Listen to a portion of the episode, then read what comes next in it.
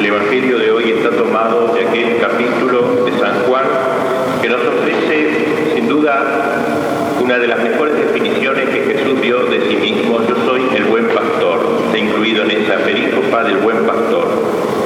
Imagen de Jesús que podemos ahora legítimamente complementar con aquella otra hermosa parábola de la oveja perdida, con la cual constituye una única y grande enseñanza. Este tema del buen pastor se integra de manera adecuada en el ambiente del misterio pascual, de este tiempo pascual que estamos viviendo, ya que en ningún momento el Señor cumple tan bien su oficio de pastor como cuando dio su vida por sus ovejas antes que verlas perdidas y condenadas. Claro que entregó su vida para luego retomarla en su resurrección y comunicar esa nueva vida a sus ovejas. Él mismo nos lo dice en el Evangelio, yo entrego mi vida para poder recuperarla. Nadie me la quita, sino que yo la entrego libremente. Tengo el poder de darla y tengo el poder de recobrarla. Todo el misterio pascual de su muerte y de su resurrección. Buen pastor es otro nombre del Mesías, es uno de los nombres del Mesías.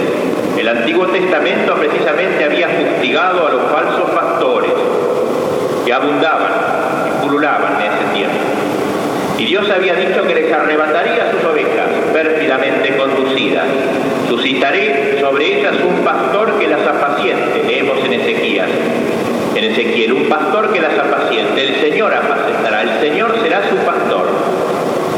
Y el profeta agrega que un día el Señor reuniría sus, sus ovejas todas, las contaría una por una, las llevaría a los prados verdes, buscaría a la oveja perdida, vendaría la quebrada.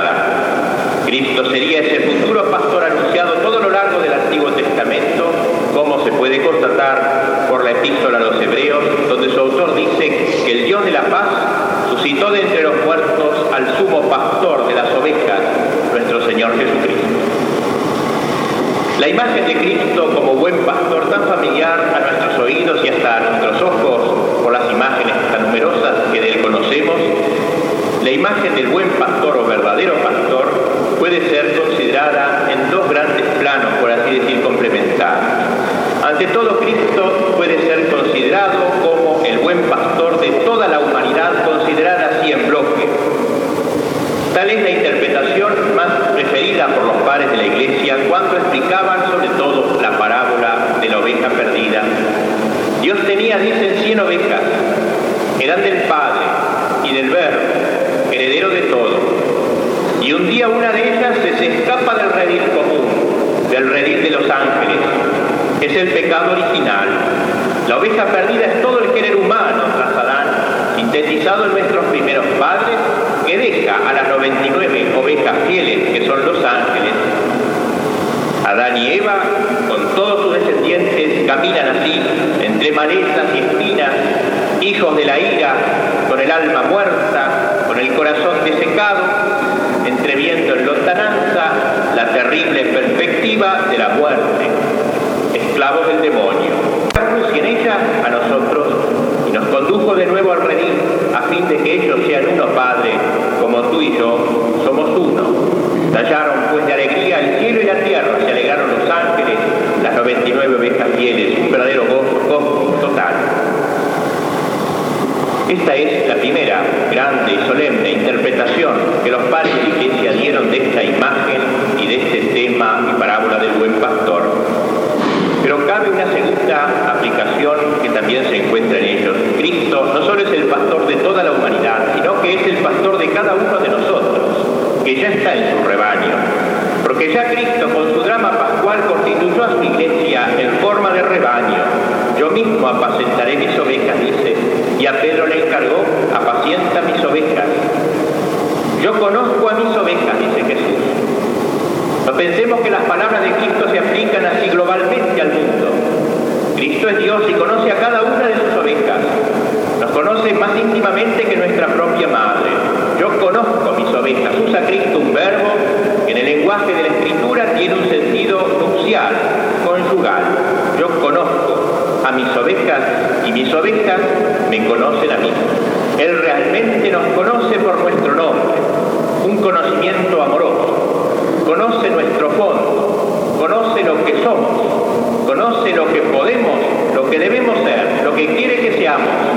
Nos llama por nuestro nombre, por nuestro sobrenombre. Sin embargo, aún después de haber entrado en este rebaño, la oveja puede extraviarse por el pecado, no querer conocer más a su pastor, ni valorar estar bajo el callado del Señor. Se le hace pesada la cruz, cargosos sus mandamientos, teme los pastos escabrosos de la cruz, tiene hastío de los manantiales de doctrina y de sacramentos y prefiere los estanques de este mundo. Cada uno de nosotros tiene experiencia de esto. Somos siempre en cierta manera rebeldes a su callado. Pero el Señor no queda indiferente. El Señor tiene por nombre el celoso, dice la Escritura.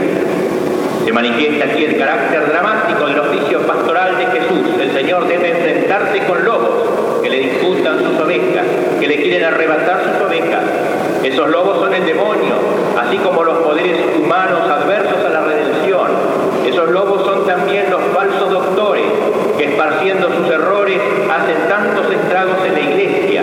Lobos disfrazados de piel de oveja se presentan bajo capa de bien pues bien, de las ovejas cae en poder de uno de esos lobos, el Señor, que es celoso, porque ama hasta el delirio, a cada una de sus ovejas, las ama hasta la muerte, se siente traicionado, literalmente traicionado.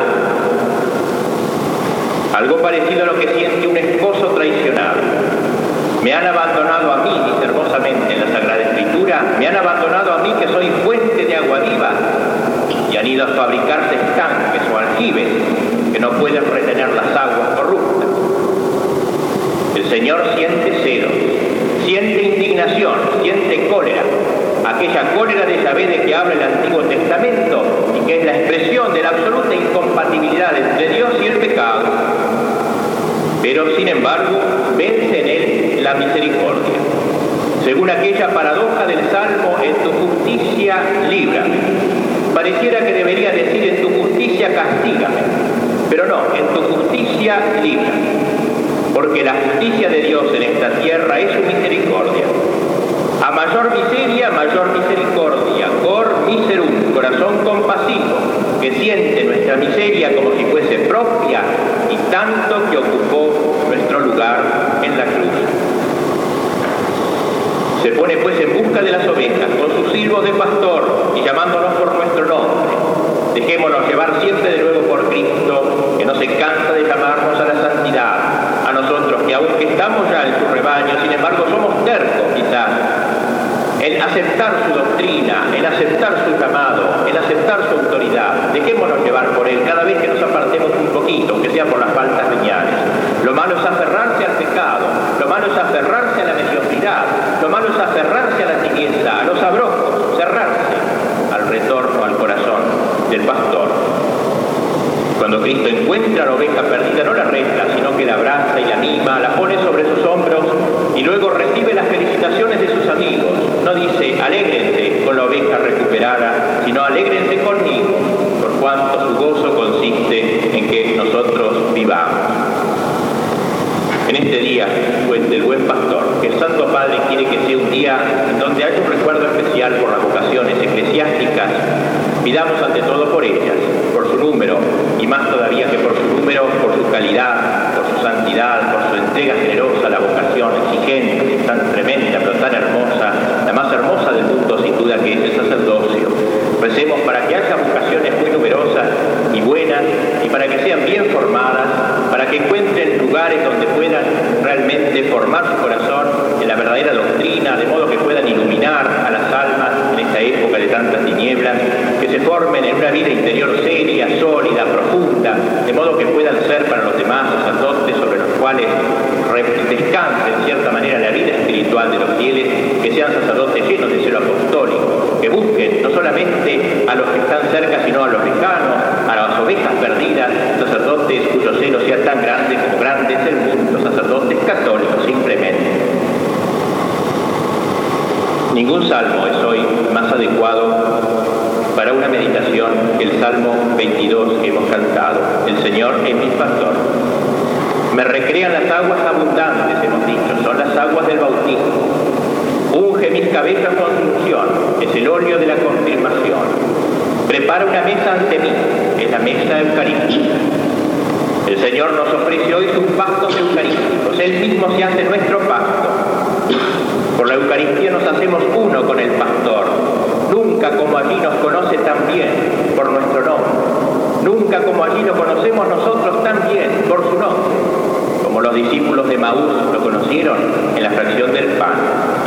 Él es la puerta del redil, se entra por la puerta de la fe, la Eucaristía es el sacramento de la fe, puerta del redil, se entra por la puerta de la fe, la Eucaristía es el sacramento de la fe, y es también la puerta de salida, se sale por la puerta de la visión.